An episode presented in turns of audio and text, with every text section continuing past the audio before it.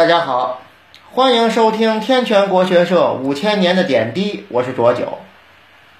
前面咱们提到过，宦官这个职务，在王莽篡汉之前，不一定是经过处理的男人，也有那零件齐全的。但是从东汉开始，所有的宦官就都必须经过特殊处理了，否则不能上岗。这一期说的就是一个宦官，叫栾巴，在汉顺帝时进宫当了宦官，那自然也应该是身体上有所残缺了。这个人学问很高，而且性格耿直，不像其他宦官那样吃拿卡要、中饱私囊。而且他从不去巴结领导，也就是那些所谓的常侍。然后就是见证奇迹的时刻。按照《后汉书》记载呀，说这个人后来阳气通畅，也就是他又能够重新做回男人了。就这个记载呀，实在是令我惊掉了下巴。还能有这样的事儿啊？这种手术它居然是可逆的。对于这件事儿吧，以我的想象力，我能琢磨出来的可能性大约就是三种，又是三种，我就爱说三种。第一种是天下之大无奇不有，也许真是发生了科学无法解释的现象，也许是当时这手术还处在初始阶段，经验不足，做的不彻底，也未可知。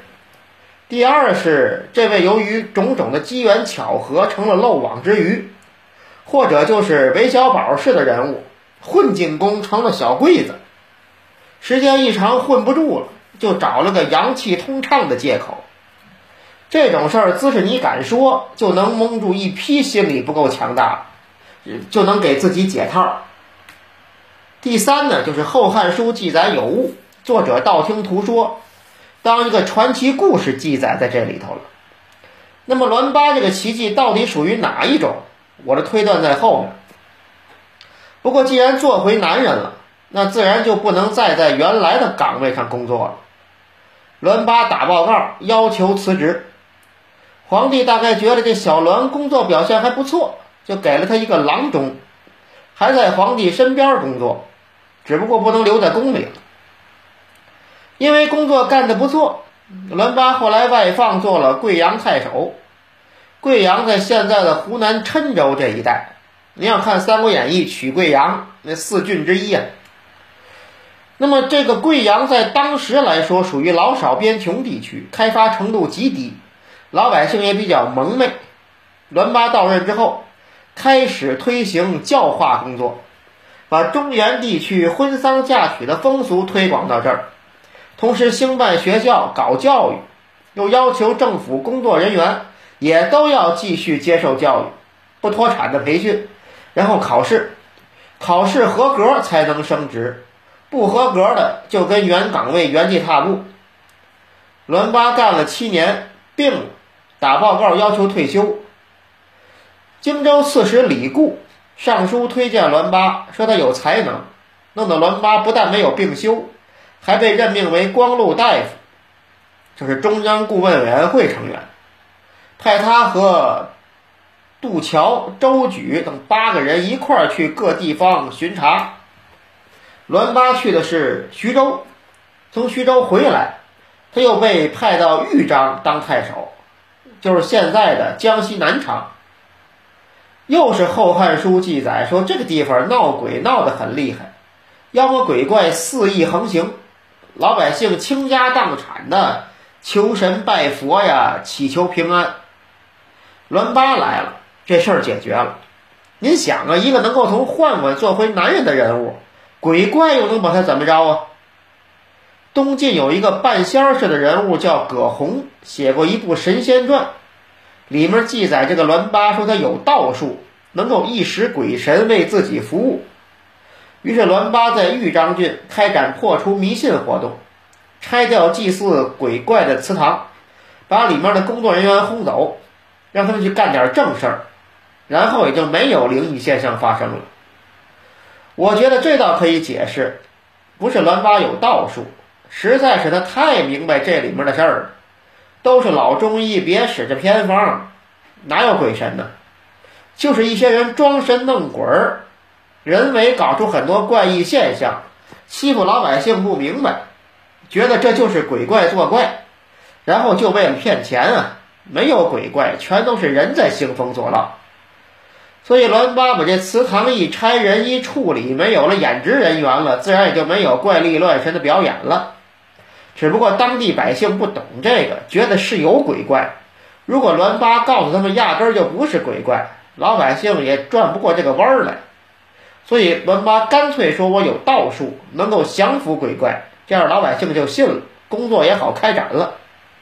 当然了，栾八应该还有一个考虑，就是把自己打扮成道术大师，在这个地方管理百姓也相对容易一点。老百姓一看就是个神仙。自然，他说什么话都得听。那么，如果从这个角度来说呢？栾八所谓阳气通畅，其实应该就是前面说的第二种情况。他压根儿就没被处理过，完全是蒙混过关。这人忒能忽悠。因为栾八这里地方出色，后来又调回中央工作，当了尚书，大约国务院办公厅主任、秘书长这类的职务，处理啊文牍稿件呐，组织个会议活动什么的。栾八到任不久，舜帝驾崩了，要给他修陵墓。当时陵墓选择的地点啊，周边已经有一些百姓的坟了。主管部门就打算强迁。那会儿你看吧，不仅是活人，死人都要面对野蛮拆迁。